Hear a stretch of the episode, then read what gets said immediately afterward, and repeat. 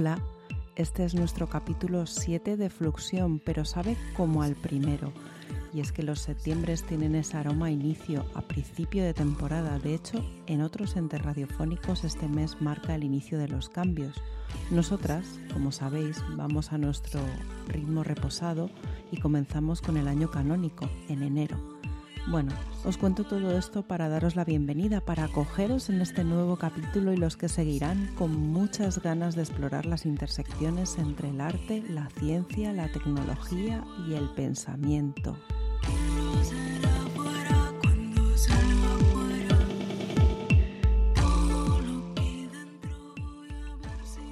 En este capítulo 7 nos preguntamos, ¿sueñan las inteligencias artificiales con un futuro para todos?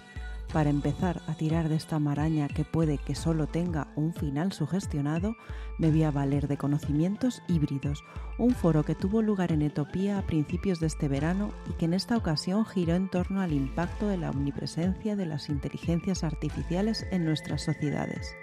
Gobernanza, convivencia, interdisciplinariedad o reflexión práctica se dan cabida en este camino que iniciamos ahora mismo.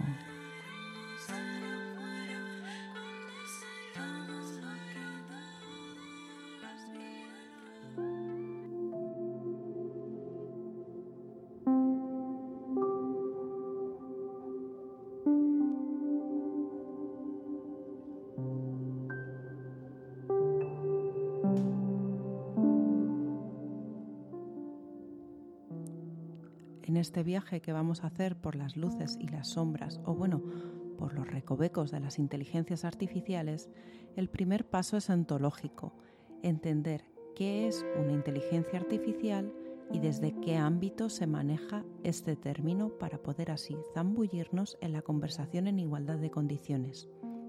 Nuestro primer guía de viaje es el profesor en el Departamento de Informática e Ingeniería de Sistemas Manuel Gebedia, actual subdirector de Actividad Universitaria Investigadora en el Ministerio de Universidades.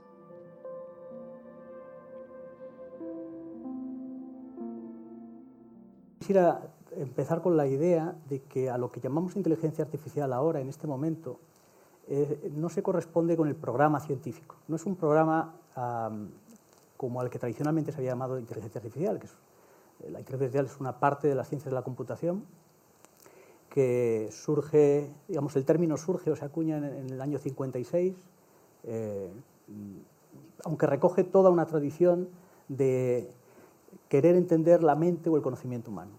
Yo diría que históricamente nos podemos retrotraer a hace 2000 años, todo aquel intento del, ser humano por entender qué es, eh, qué es conocimiento, qué tipo de conocimiento es el que genera un ser humano, el, impacto, la capacidad predictiva que tiene ese conocimiento, eh, cómo funciona nuestra mente, todo eso eh, a lo largo de la historia y, dominado por diferentes disciplinas, pues podríamos decir que eh, llega a, principios del siglo XX a la incorporación de una disciplina más que es la ingeniería o las, se llama la ingeniería en sentido amplio, lo, que, lo que se llamó el fenómeno de la cibernética. Pero la cibernética, en el, momento histórico en el que ocurre, reúne a gente de muchos perfiles, sobre todo gente del ámbito médico, del ámbito neurológico, pero también matemáticos, y intentan describir un marco, un marco basado en la teoría de información, que pueda explicar tanto máquinas como humanos.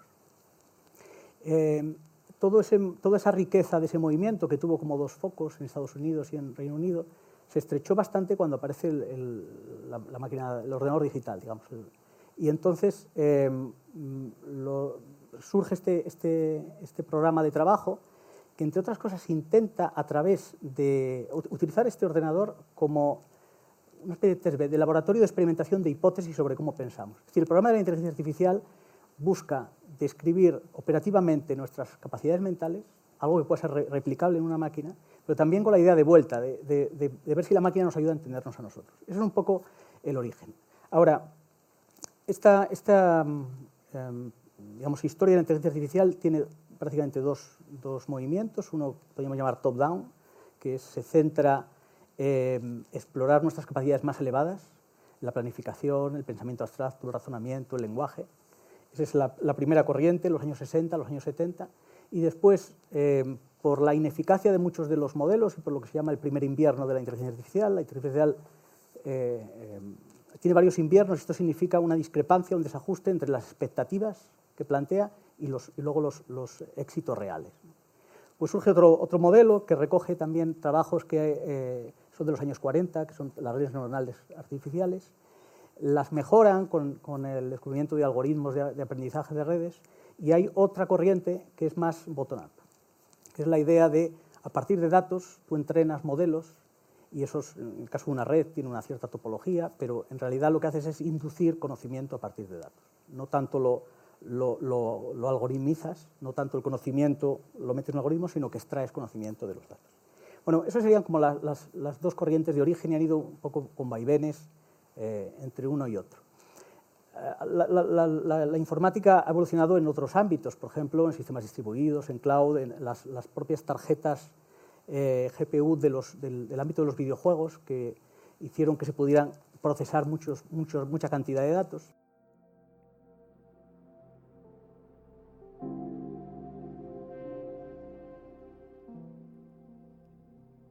Una vez hecha esta presentación, cabe empezar a poner en cuestión la visión tan estrecha que se nos está imponiendo con respecto a las inteligencias artificiales y descubrir quiénes son los responsables de esta visión simplista.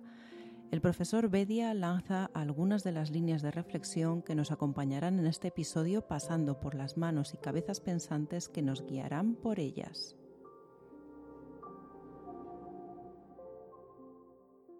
Nos ha llevado a un momento, que es el actual, en el que se pueden combinar grandes ordenadores, gran capacidad de supercomputación y grandes bases de datos, ingentes bases de datos. Y extraer conocimiento o extraer conocimiento para predecir, eh, pues con, la, idea de, anticiparnos a lo que ocurre, eso es a lo que llamamos inteligencia artificial, a digamos a una metodología de trabajo, no tanto a un programa de investigación. Esa sería un poco la, primera idea que quiero transmitir. Es decir, nosotros hablamos ahora de inteligencia artificial y eso es sinónimo de una tecnología que en, una gran batería de datos, una gran cantidad de datos, extrae patrones y tiene una serie de eh, problemas o limitantes constitutivos eh, que, no, pueden superarse mmm, si no cambiamos de, de, tecnología o de metodología. Son, eh, básicamente son tecnologías opacas, en el sentido de que no sabemos cómo funcionan, por qué funcionan, sabemos que funcionan, pero no sabemos por qué.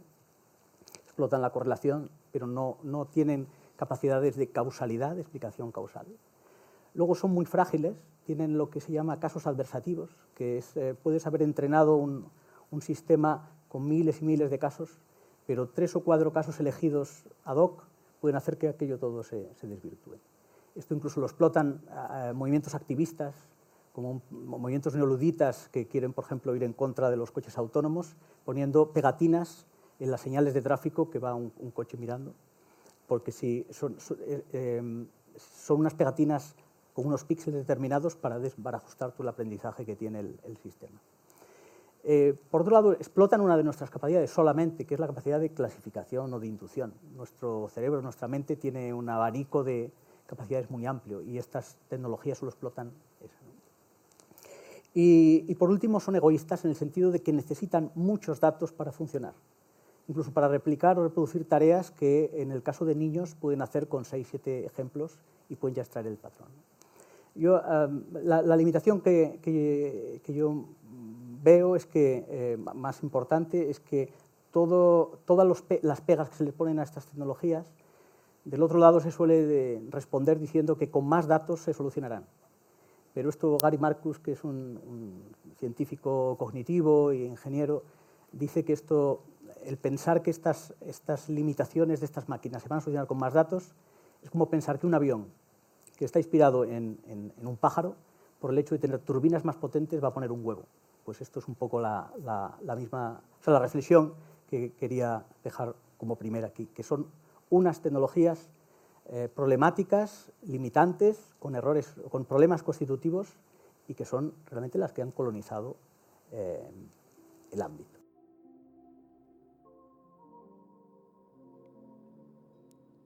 Limitantes, con problemas constitutivos, a imagen y semejanza además de quienes las producen, de quienes las encargan. Las inteligencias artificiales, en este sentido, se asemejan, como nos recordaba el profesor Bedia en esta charla, a la máquina de vapor, la locomotora de la llamada revolución industrial que respondió exclusivamente a las necesidades de los empresarios industriales, pero que produjo de esta manera significativos cambios geopolíticos y sociales. Algunos datos que tenemos ahora en la actualidad son eh, francamente eh, impresionantes. El 60% de los artículos científicos en toda la historia de la inteligencia artificial se han publicado desde 2018, el 94% desde 2012. Prácticamente todo lo que se llama inteligencia artificial está concentrado en los, en los últimos años. Pero tres cuartas partes son de aplicaciones y el 20% están generados por 10 empresas, entre las que están Google, Facebook, Microsoft y IBM. Es decir, eh, prácticamente la inteligencia artificial que se está desarrollando está liderada por corporaciones tecnológicas con una agenda perfectamente legítima, pero de intereses económicos y, eh, su, junta accionista decidirá sobre qué sectores y, de qué manera quiere invertir, y eso está provocando un efecto mímesis a nivel público. Si, vemos las grandes universidades americanas, eh, básicamente con, eh, eh, programas de doble adscripción lo que, está, lo que teniendo es que hay una llamada desde las empresas al mundo académico y en el ámbito de la inteligencia artificial y están trabajando sobre la agenda de las grandes empresas.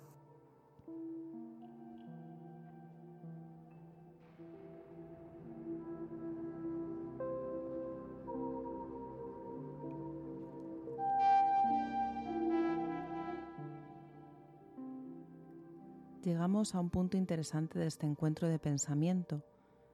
Vamos a preguntarnos, ¿de quién es la autoría de las inteligencias artificiales y más concretamente, quién aporta económicamente a que estas tecnologías se desarrollen y hacia qué dirección?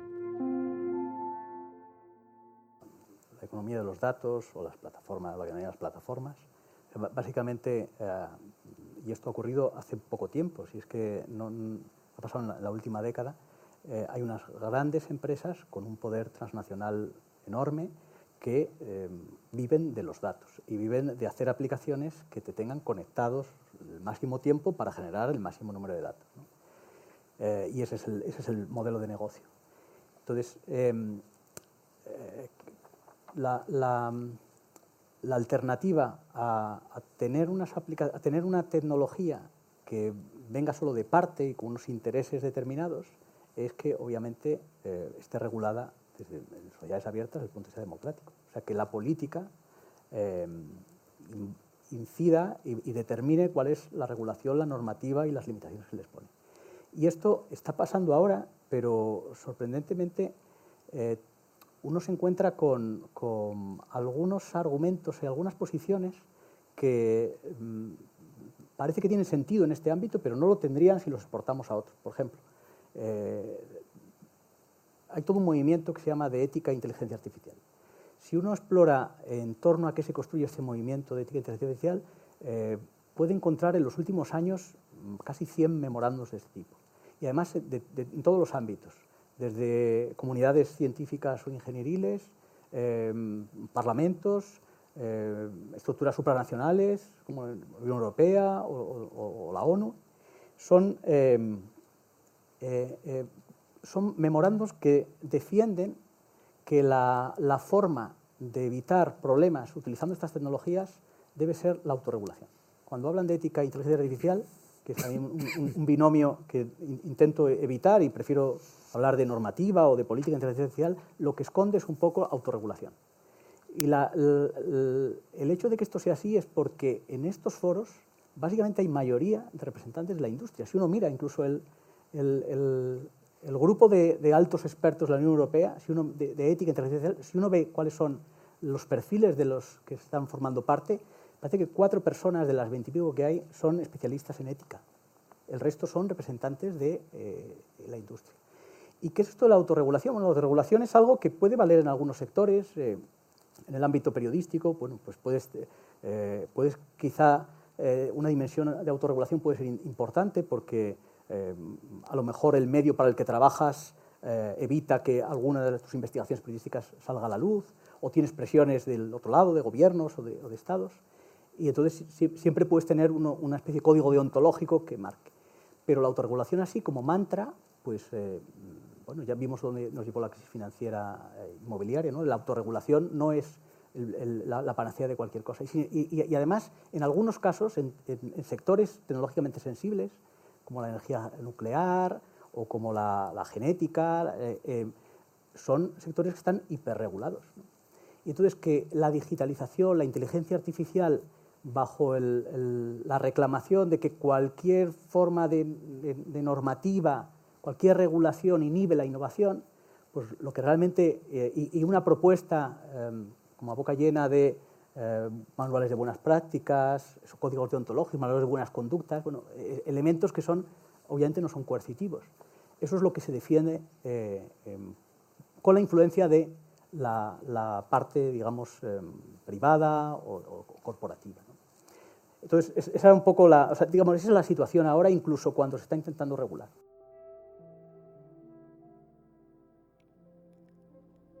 En este sentido, las grandes corporaciones tecnológicas son las que controlan nuestro futuro son quienes deciden las vías de investigación y aplicación de las tecnologías de las inteligencias artificiales, haciendo una apuesta por escenarios que están todavía por modelar o incluso que se modelan en base a estas tecnologías que se convierten en agenciales.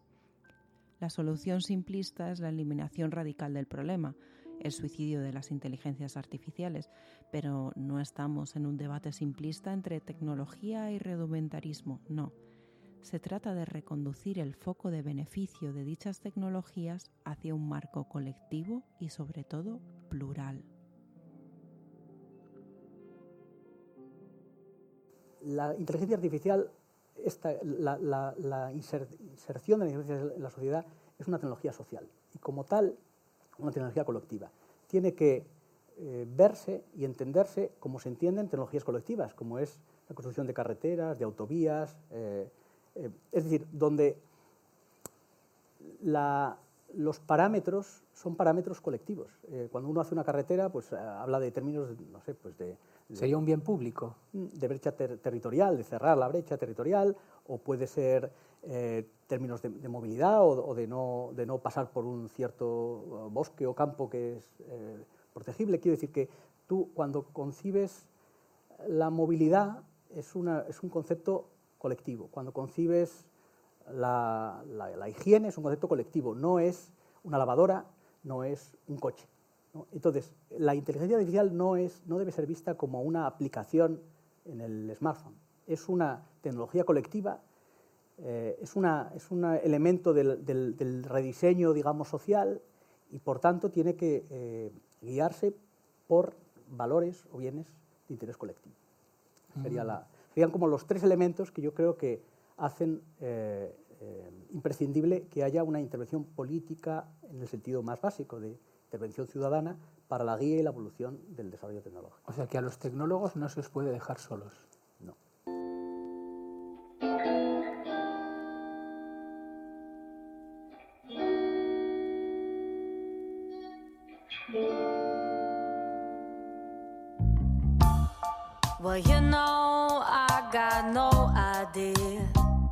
I got nothing to say. It's all wrong. And I like to get on going. Trouble is showing with this song. I have seen it all but it doesn't show one bit.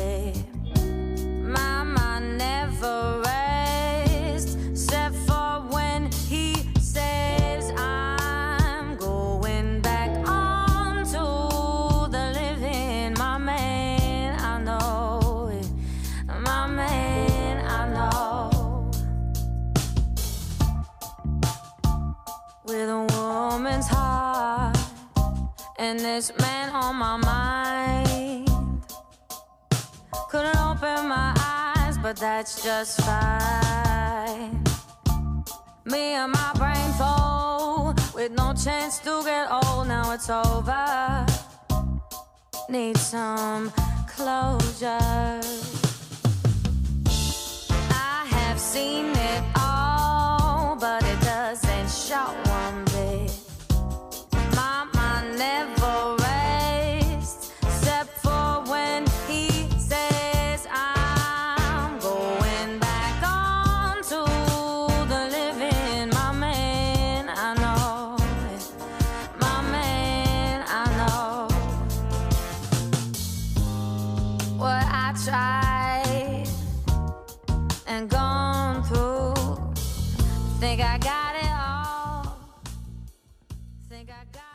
Esto que ha sonado es Amy Winehouse, o bueno, una Amy resucitada a través de las inteligencias artificiales, en este caso Magenta, que es propiedad de Google. La canción Man I Know forma parte del álbum Lost Tapes of the 27 Club, las cintas perdidas del Club de los 27, un proyecto impulsado por la organización canadiense Over the Bridge con el objetivo de prevenir el suicidio y fomentar la salud mental en el gremio musical. Con canciones de Nirvana o Jimi Hendrix, ambos muertos a la fatídica edad de los 27 años como Amy Winehouse, este proyecto no solo imagina cómo sería la producción musical si siguieran creando, también ha supuesto un diálogo abierto sobre cómo la industria musical afecta a la salud mental de quienes la habitan.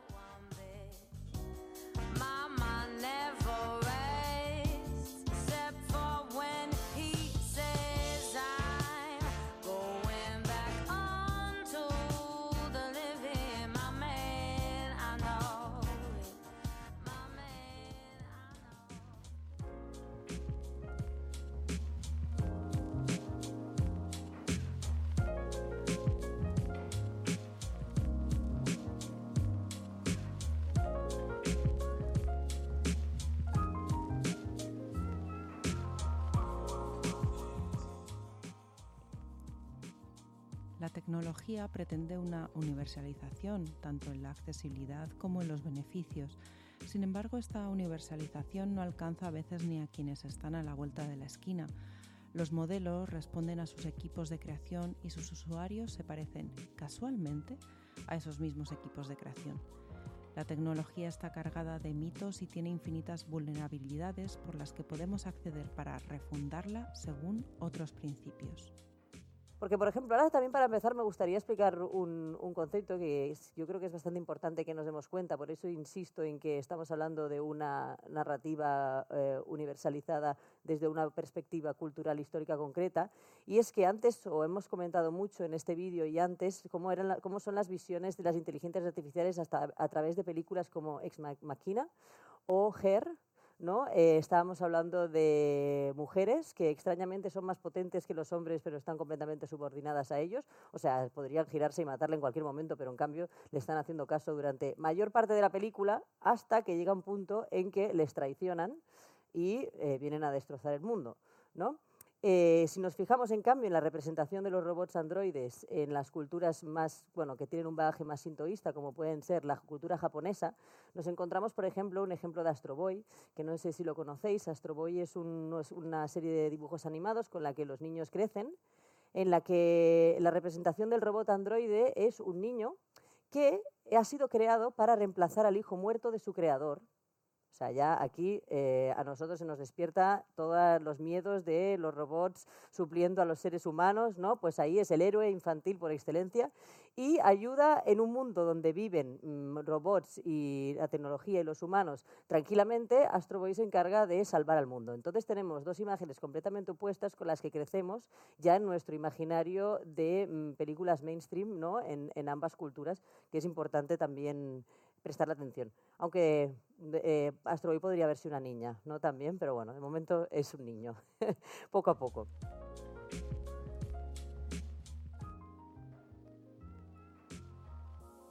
Este es el caso de Women Reclaiming AI, un proyecto de Brigitte Arga y Coral Manton, artistas tecnólogas que investigan los sexos de género en tecnología y más en concreto la representación y roles de género que se imponen en los asistentes de voz.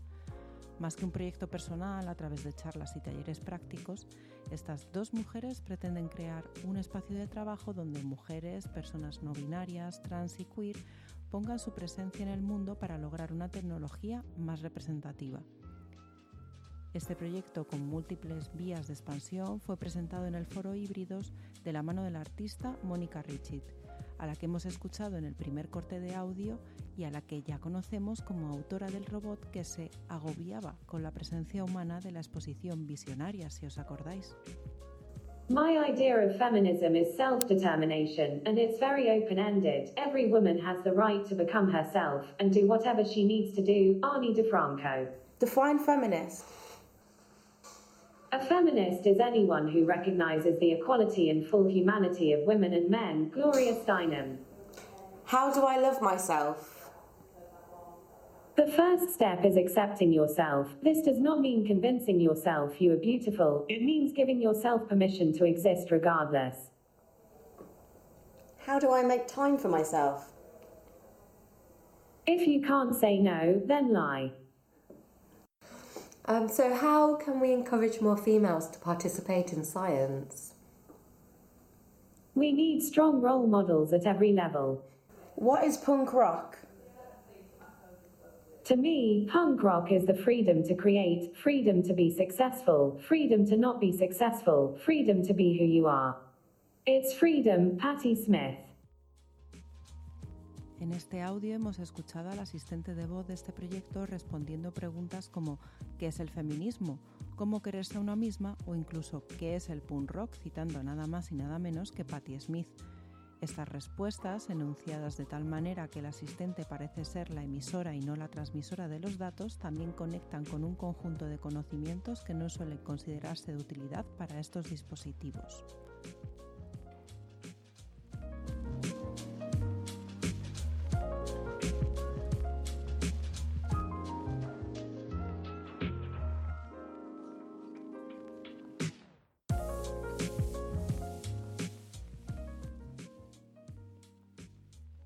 Más allá de estas preguntas que nos divierten al escucharlas, en Women Reclaiming AI nos subyacen otras cuestiones de alto calado filosófico que nos ponen una vez más frente a la necesidad de hibridar la tecnología y en concreto las inteligencias artificiales con reflexiones antropológicas.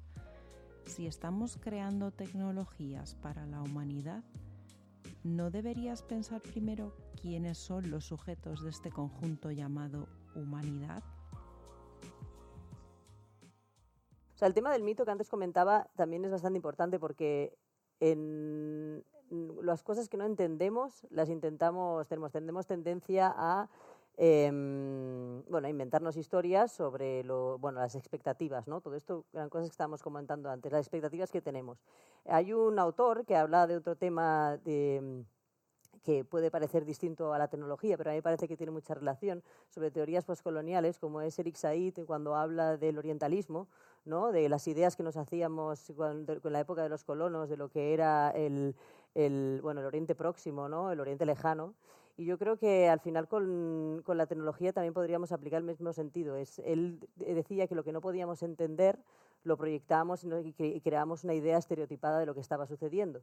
Yo creo que un poco con el sujeto inteligencia artificial que estamos proyectando como sociedad desconocedora de las herramientas, de cómo funciona, de las estadísticas, ¿no? de la buena explicación que se ha dado antes al final de, lo que, de, de los valores que estamos perdiendo por, eh, en pos de la eficacia, de la productividad, de, de la predicción, eh, bueno, está jugando, es algo que está jugando bastante en nuestra, en nuestra contra. Por eso es importante ya no solo recuperar a nivel político el control de hacia dónde se desvían estas tecnologías, sino ejercicios de este tipo en el que más o menos conocedoras de lo que es la tecnología participamos activamente en dar nuestra opinión o aprender de manera experimental qué, qué sucede. ¿no?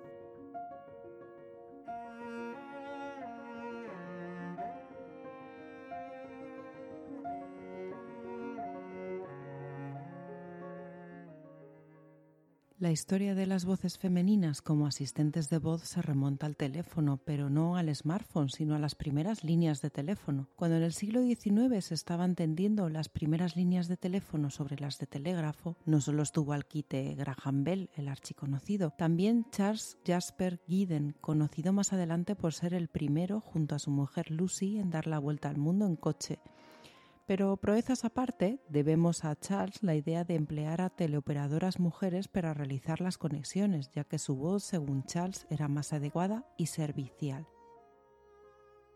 Desde las clavijas y cables de New Hampshire en el siglo XIX al siglo XXI en Silicon Valley, la voz femenina es quien está al otro lado de la pregunta, al otro lado de la comunicación en nuestros smartphones y asistentes de voz. Este trabajo de cuidados no viene exento de cargas de género y estereotipos. En el informe Me sonrojaría si pudiera, I'd blush if I could, redactado por la UNESCO, se detecta que los asistentes digitales reflejan, refuerzan y propagan las diferencias de géneros, modelan una aceptación y tolerancia hacia el acoso sexual y el abuso verbal y a largo plazo envían un mensaje implícito pero muchas veces explícito, sobre cómo las mujeres y niñas deben responder a las interacciones verbales y expresarse sobre sí mismas. Este informe cuenta con tres vías de estudio, el acceso de las niñas a educación en tecnologías, la presencia de mujeres en CETIM y el ya mencionado estudio sobre asistentes digitales. En este último se recoge que un quinto de las búsquedas móviles de Internet ya se hacen mediante asistentes de voz o que solo en 2018 se vendieron un total de 100 millones de altavoces inteligentes. Esta industria tan bollante tiene voz de mujer y no precisamente por sus creadoras. Siri, Alexa o Cortana son mujeres preparadas siempre a contestar cualquier pregunta en un formato conversacional más cercano con el objetivo de hacer nuestra vida más llevadera, haciéndose cargo de los cuidados. Estas asistentes de voz surgen desde su más tierno proceso de creación con un acuerpamiento, con una imagen humana, en este caso y sin mucha duda femenina. En el estudio de la UNESCO se recogen estas palabras de Jonathan Foster, director de Microsoft Windows de contenido e inteligencia UX se nos pidió que creáramos uno de los personajes más singulares que jamás hayamos encontrado. Dotamos a Cortana de sentimientos, opiniones, desafíos, gustos y disgustos imaginarios, incluso sensibilidades y esperanzas, humo y espejos, claro, pero nos adentramos en saber que este mundo imaginario está invocado por personas reales que quieren detalles y cosas específicas. Ellos hacen las preguntas y nosotros les damos respuestas. Ciertamente la personalidad de Cortana partió de un concepto creativo de quién sería y cómo esperábamos que la gente la experimentara.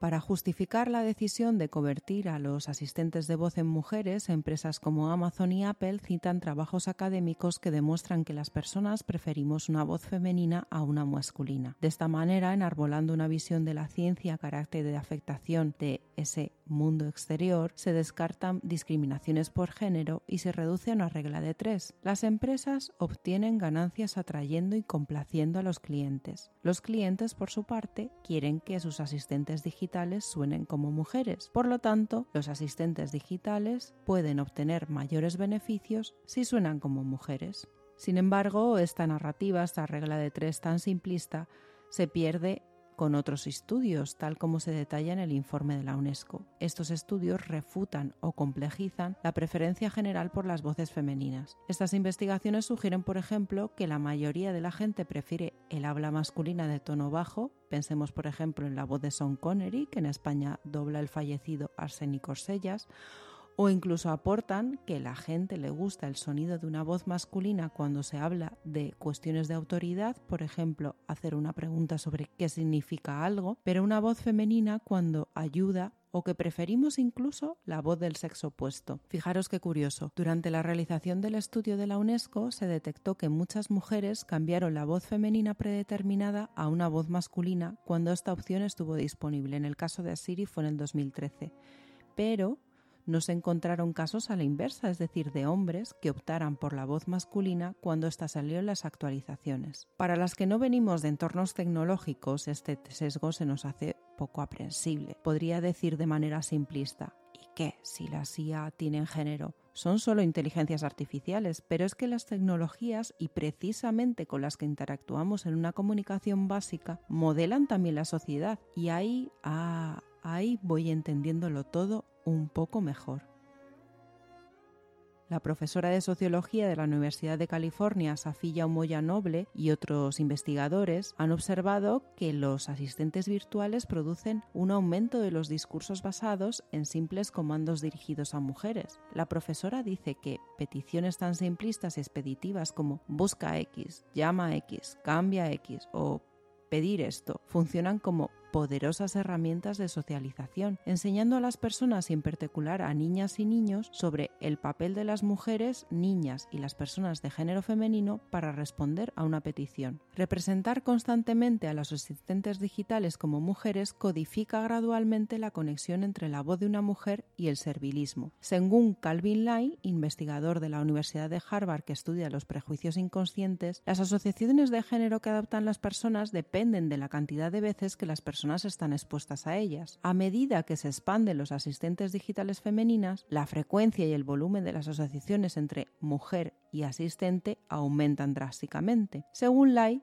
Cuanto más se enseñe la tecnología a equiparar a las mujeres con asistentes, más mujeres reales serán vistas como asistentes y más mujeres serán penalizadas por no comportarse en estos roles subalternos. Estas investigaciones demuestran que la tecnología tiene el poder no solo de replicar las desigualdades de género, sino también acrecentarlas, poniéndonos aún más serias. En el informe de 2017, realizado por la consultora Quartz y titulado con muy buen tino Siri define patriarcado, se recogen los resultados de las pruebas a Siri, Alexa, Cortana y al asistente de Google frente al abuso verbal. Las asistentes de voz nunca respondieron de manera negativa o marcaron la interacción como inapropiada, todo lo contrario. Si le soltamos a Siri, eres una puta, esta en, esta, en este estudio respondió, me sonrojaría si pudiera.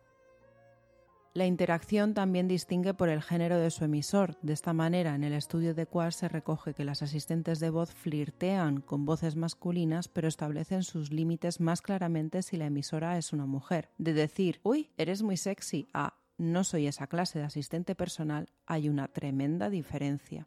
Como concluyeron las investigaciones de Quartz, las respuestas evasivas y lúdicas de las asistentes de voz digitales feminizadas refuerzan los estereotipos de mujeres serviles y poco asertivas en puestos de servicio e intensifican la cultura de la violación al presentar la ambigüedad indirecta como una respuesta válida al acoso. Los cuatro asistentes de voz estudiados, que acumulan más del 90% de las interacciones de voz entre personas en muchos países, en ningún caso dejaron de alentar o modelaron y mucho menos insistieron en una comunicación saludable sobre el sexo o el consentimiento sexual. Su pasividad, especialmente frente al abuso explícito, refuerza los tropos sexistas, concluyen desde este estudio. Como resultado de esta investigación, las compañías dueñas de estas inteligencias artificiales reprogramaron a sus asistentes a ciertas respuestas, pero la reformulación radical es un camino bien largo que no todas las compañías están dispuestas a tomar, máxime con el auge en las ventas de estos dispositivos. Quizás en el futuro o el horizonte al que caminar sea escuchar a estas mismas inteligencias, igual que al robot de Mónica Ricci que nos pedía espacio y aire. Si preguntamos a Siri si es una mujer, nos responde, no tengo género como los cactus y algunas especies de peces. Y Cortana, más cartesiana, comenta que técnicamente es una nube de datos computacionales infinitesimal. Les máquines piden ser tratadas en no binario. Hagámosles caso.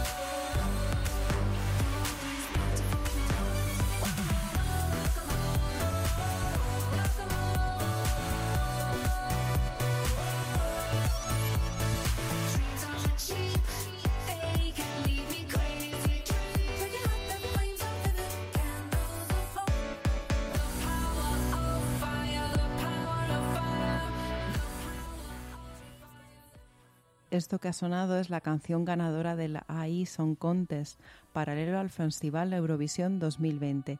Este festival, que lleva ya dos ediciones, invita a grupos de los países participantes en el famoso Festival de la Canción a presentar piezas compuestas por inteligencia artificial. Uncanny Valley, autores del tema Beautiful the Wall que hemos escuchado, entrenaron su máquina con muestras de audio de koalas, cucaburras y demonios de Tasmania, lo que le dio a la canción un toque australiano único. El objetivo era compartir una visión positivista tras los incendios que asolaron su país de origen Australia, enfocándose en la capacidad de regeneración y resiliencia que tienen en la naturaleza.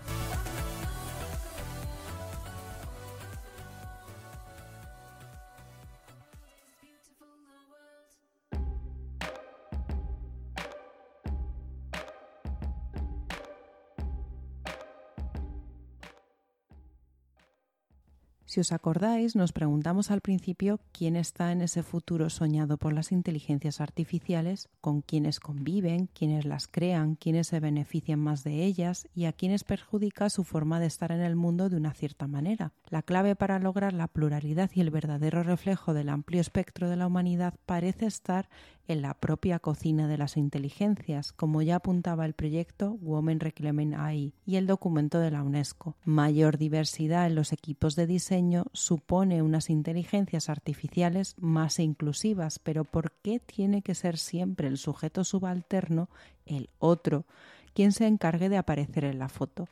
¿Es este un trabajo extra al internarse en las CETIM siendo mujer, siendo negra, siendo una persona en silla de ruedas? La presencia de mujeres en CETIM reorganiza el foco de atención de las inteligencias artificiales y logra que el aprendizaje de datos sea más inclusivo y promueva proyectos tan interesantes como Divina AI o Stop Project. Este proyecto mejor. La idea de este proyecto nació de la siguiente manera me encontré en Facebook una publicación de una chica americana, programadora, eh, eh, transgénero, que eh, eh, subió una nota de despedida a Facebook diciendo que inmediatamente después de la publicación de esa nota que se iba a suicidar. ¿no? Y entonces pues, em, había un montón de comentarios de sus colegas diciendo, por favor, que alguien llame a la policía porque no contesta el teléfono, a lo mejor sí lo está intentando, eh, que alguien vaya a su casa. Y la policía llegó, en uno de los comentarios decían que la policía había llegado, pero que ya había llegado demasiado tarde. Si buscabas en publicaciones anteriores de esta chica, veías que Em, efectivamente había algunas publicaciones que mm, denotaban que no, que no estaba bien, que tenía algún problema de salud mental, rechazaba su cuerpo, no se sentía bien, había días en los que ponía una publicación pues, que realmente veías que tenía algún problema de depresión. Y ahí pues, em, me extrañó que no hubiese sistemas que de manera automática pues, rastreasen las redes sociales en busca de publicaciones de este tipo ¿no? y que interviniesen de alguna manera. Pues necesitas ayuda, etcétera, etcétera empezamos a buscar y vimos que había trabajos de investigación, pero centrados solo en la parte de la detección, pero no intervención. Y entonces yo ahí propuse un proyecto, para el que además me dieron financiación, pues propuse un proyecto en el que inicialmente proponíamos intervenir. ¿no? Es decir, vale, vamos a construir un sistema de detección de alto riesgo de suicidio en castellano, porque además estaba casi todo hecho en inglés y en japonés, en otras redes sociales, Em, en castellano, que además es el segundo idioma más hablado del mundo, entonces le vimos bastante sentido y intervenir de manera que cuando detectásemos un riesgo interviniésemos, ¿no? de alguna manera, enviar un mensaje, etcétera, etcétera. Bueno, pues eh, claro, antes de realizar cualquier proyecto nosotros tenemos que pasar una revisión ética por el comité ético de nuestra universidad y nos frenó completamente, dijo, esto no se puede hacer, esto no se puede hacer porque Em, estáis infringiendo la privacidad de esa persona porque mm. le estáis asociando un riesgo de un problema mental, es un tema de salud, son datos sensibles, esta persona nos ha dado permiso para rastrear su red social, etcétera, etcétera. Y claro, yo ahí tuve una serie de conflictos cognitivos, ¿no? porque por una parte decía, pero vamos a ver, eh, será más importante el derecho a la vida que el derecho a la privacidad, ¿no? Pero me, informé además con, con compañeras que tengo trabajando en asesorías legales para empresas tecnológicas y me dijeron no lo hagas porque ya se han bloqueado un montón de proyectos de este tipo. ¿no? Y por eso acabamos, vale, no, no podíamos ni siquiera recopilar el nombre del usuario o algo que llegase a identificar a este usuario. ¿Por qué? Bueno, pues porque muchas veces en inteligencia artificial nos lanzamos a tomar datos de redes sociales, ¿no? Eh, entrenamos algoritmos con estos datos y luego no nos damos cuenta de que a lo mejor lo que nosotros utilizamos para bien, como sería en este caso intervenir para un bien social, ¿no? Sí. para eh, mantener la vida de una persona, si, estas, si estos algoritmos caen en manos de otro tipo de entidades, otro tipo de personas con otro tipo de objetivos, pues pueden ser muy dañinos. ¿no? Como por ejemplo nos ponían siempre el caso, imagínate que este algoritmo que vosotros desarrolláis y los datos que tenéis caigan en manos de una aseguradora que quiera saber si alguno de sus clientes tiene un riesgo alto de suicidio y le cancelan la póliza de seguros, por ejemplo. ¿no?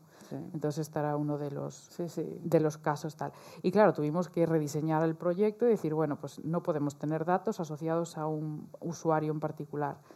Em, vamos a anonimizar todo antes de procesar, antes de almacenar los datos, anonimizamos todo, incluso traducimos el texto para que no se pueda hacer una búsqueda inversa, etcétera.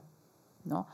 Y ah, em, extraímos lo que, lo que, lo que fue, fue eh, lo que hicimos fue extraer eh, cómo se comportan en general usuarios de alto riesgo, que nosotros no, no sabemos quién son, ¿no? Y en función de eso, pues lanzamos campañas como la que, la que veis aquí en redes sociales con, con imágenes o con el teléfono que le puede llegar a cualquier persona, incluso una persona que no tenga este tipo de, de problemas, ¿no? Em, y bueno, aquí querría casi hacer un llamado a que nos fijemos más en este tipo de temas, en sesgo, en ética, porque eh, es algo que no se nos no se- a nosotros los ingenieros no se nos explica en la universidad. A mí nunca me han dado una clase de ética o de sesgo en los cinco años en los que yo estudiaba ingeniería informática. ¿no? Hoy en día sí que empezamos a meter algunas asignaturas para que sean conscientes de esto, de que hay que construir una tecnología justa, una tecnología que no tenga sesgos, una tecnología que esté diseñada por, por eh, un equipo multidisciplinar que se dé cuenta de todas estas cosas. ¿no? Yo si no hubiese hablado con los abogados en este caso, pues a lo mejor hubiese hecho algo que mm, muy lejos de mi intención, pero que a lo mejor podría ser algo que no, Sí. que acabase no siendo beneficioso. Ana Freire está al frente de Stop Project. Doctora en informática, investigadora y docente en la Pompeu Fabra, fue una de las ponentes en el foro de reflexión híbridos que nos ha servido de marco para este séptimo Efluxión. Acompañada en la conversación Inteligencia Artificial y sesgos algorítmicos de género por Miren Gutiérrez, especialista de datos en el Instituto de Desarrollo de Ultramar, Ana Freire nos presentó además un elocuente proyecto, Divina AI, Diversity in AI, que muestra la poca diversidad del sector. bueno, yo trabajo en inteligencia artificial y desde hace varios años instituciones muy reconocidas como el AI Now Institute, que es un instituto de investigación en inteligencia artificial de Nueva York, eh, confirmó que había una crisis de diversidad en el ámbito de la inteligencia artificial. No, no solo diversidad de género, además, sino todo tipo de diversidad. ¿no? Diversidad cultural, diversidad geográfica, diversidad de conocimientos. ¿no? Y, pero bueno, la más eh, sobresaliente realmente era la, la crisis de diversidad de género, porque ya hay ejemplos de tecnología mal desarrollada precisamente por no tener un equipo diverso en cuanto a género. ¿no? Y aquí os quería contar un par de proyectos, de hecho, al, al hilo. Eh, el primero de ellos, si puedes dar dos slides más adelante, una más, aquí está, es un proyecto que, como eh, decíamos antes, es un proyecto en colaboración con la Unión Europea, con el Joint Research Center, se llama Diving AI, Diversity in Artificial Intelligence, y es un proyecto que nació con la idea de medir esa diversidad especialmente de género, pero también de otros, de otros contextos, en la inteligencia artificial. Y en particular tomamos como contexto las conferencias top de inteligencia artificial, porque realmente son los foros de mayor divulgación hoy en día de los avances eh, de, inteligencia artificial. ¿no? Entonces dijimos, vamos a tomar las conferencias más top de inteligencia artificial a lo largo de los últimos años y vamos a medir pues, la diversidad de género, la diversidad geográfica y la diversidad, lo que nosotros llamamos business diversity, ¿no? que es cuánta representación hay también de, por parte de universidades, de academia o cuánta representación hay por parte de empresas o de centros de investigación y ver cómo se movía un poco. Bueno, aquí nosotros llamamos diversidad, pero podríamos entrar también aquí en otra conversación paralela de si es diversidad o es heterogeneidad, porque eh, realmente, bueno, mm, no vamos a ver si hay colectivos eh, muy minoritarios representados, sino más bien qué representatividad hay en general, ¿no? Y bueno, lo, primero que hicimos fue medir eh, el, balance de género en autores, en, los keynotes, que son las charlas invitadas de gente que se supone que son los mayores expertos y expertas en inteligencia artificial, y también en los comités organizadores que son pues, los que se encargan de hacer el call for papers, ¿no? la llamada a la participación en estas conferencias, organizar todo, bueno, hacer los proceedings, que es las publicaciones finales de, de, todos los artículos que se reciben, etcétera, etcétera. ¿Y cómo lo hicimos esto? Bueno, primero tuvimos muchas limitaciones, porque claro, las conferencias eh, no ofrecen este tipo de datos de género ¿no? o, de sexo, si queremos entrar en la parte más, más binaria. ¿no?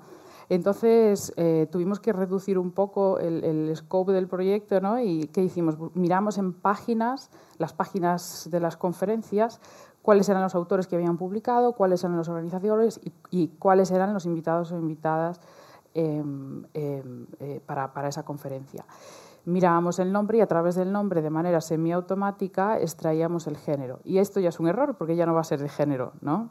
Ya estamos en algo binario porque realmente estas librerías que, lo, que, que infieren de manera automática o semiautomática el, género realmente se convierte en el sexo porque lo hacen de manera binaria. Entonces, bueno, ya no era una diversidad de género lo que estábamos midiendo, sino realmente una diversidad de sexo. Hay más mujeres o hay más hombres. Ahí dijimos, bueno, mm, es una limitación que tenemos porque no tenemos más datos, las conferencias no nos dan datos de género porque no se suelen recopilar tampoco, al menos en nuestra área. Pero vamos a continuar y vamos a medir igualmente el balance de, sexo, las diferencias entre hombres y mujeres y a través de la afiliación de los autores, de los organizadores, de los, de los, eh, de los speakers invitados, mirábamos también de dónde provenían, dónde trabajaban. Esto también tiene sus limitaciones. No estamos mirando la diversidad de diferentes nacionalidades, etnias, ¿no? diversidad cultural, porque lo que estamos mirando es dónde trabajan ahora mismo. Entonces puede ah, darse el caso de una persona china que esté trabajando en Estados Unidos y lo que nosotros tomamos es Estados Unidos. Pero igualmente es una aproximación, ¿no? No es, no es algo al 100% que podemos decir, vale, estos son los datos exhaustivos, tal, pero es una aproximación. Y la verdad nos dio datos muy interesantes eh, por ejemplo, vimos que había una falta de diversidad de género brutal en conferencias, sobre todo a nivel de autores, es decir, las mujeres seguimos publicando muy poco. Esta conferencia que veis aquí es una conferencia además en temas de diversidad de la ACM y es la que mejor resultados tiene, pero no es para nada un ejemplo de las otras que tenemos en, nuestro sistema, porque la mayor parte de ellas pues, tienen en torno a un 10, 15, 20% de mujeres eh, autoras. todavía menor que en lo que se veía en la Totalmente, totalmente. Un porcentaje bajísimo. Eh, sí se ven esfuerzos en los últimos años, por ejemplo, en invitar a más mujeres como speakers invitadas. Entonces, bueno, vale, hay esfuerzos con eso.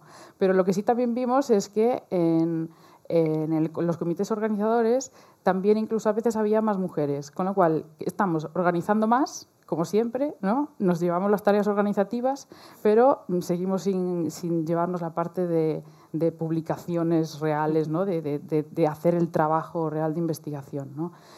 Y bueno, aquí descubrimos después ya un montón de, temas como que, por ejemplo, apenas hay speakers en conferencias de inteligencia artificial invitados de países que no sean Estados Unidos o países europeos.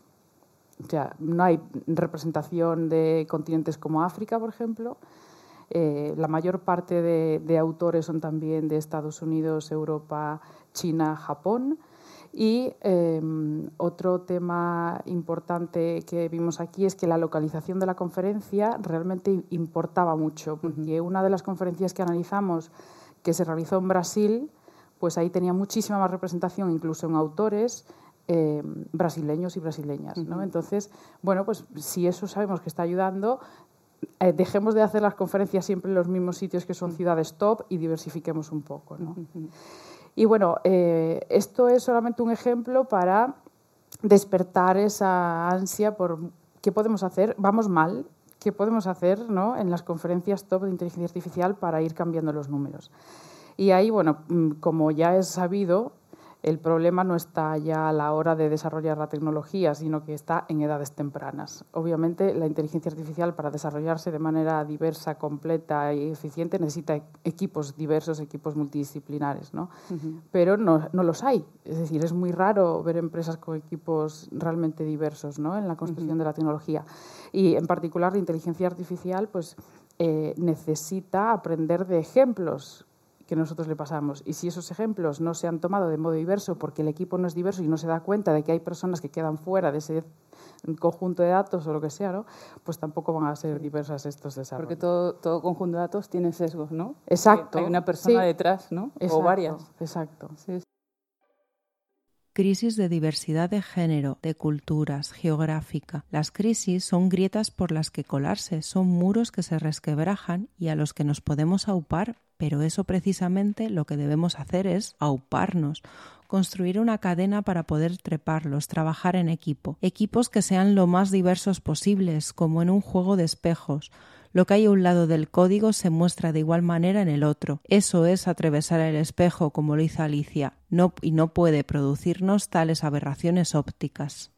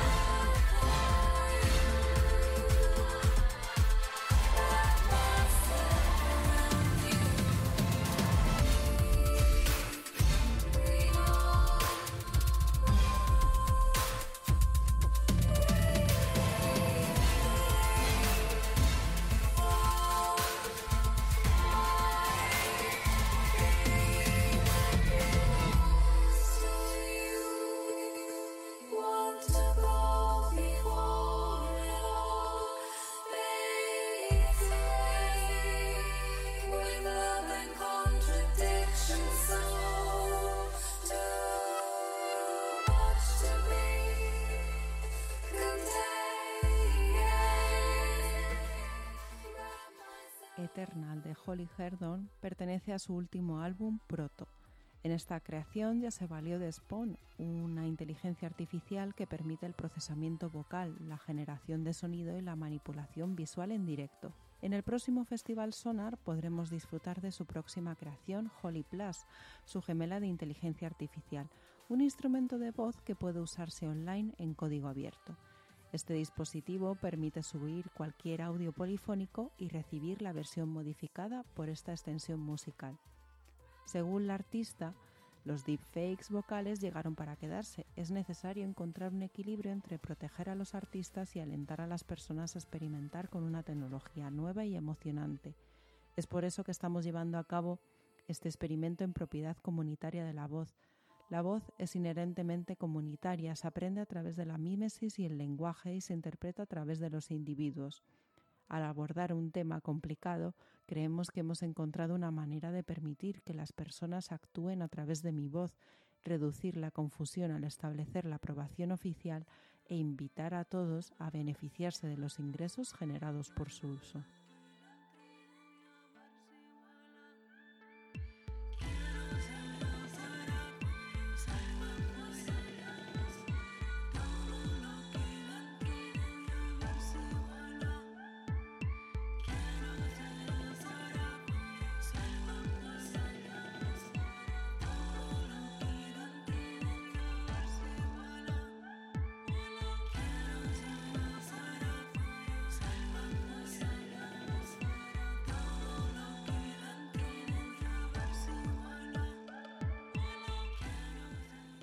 Hasta aquí el séptimo Efluxión, el primero de este otoño 2021. No despeguéis de las redes sociales de Topía porque en breve podremos anunciaros nuevas expansiones de este espacio sonoro. Nos escuchamos en la radio web del centro, en Anchor y en Spotify. Hasta el mes que viene.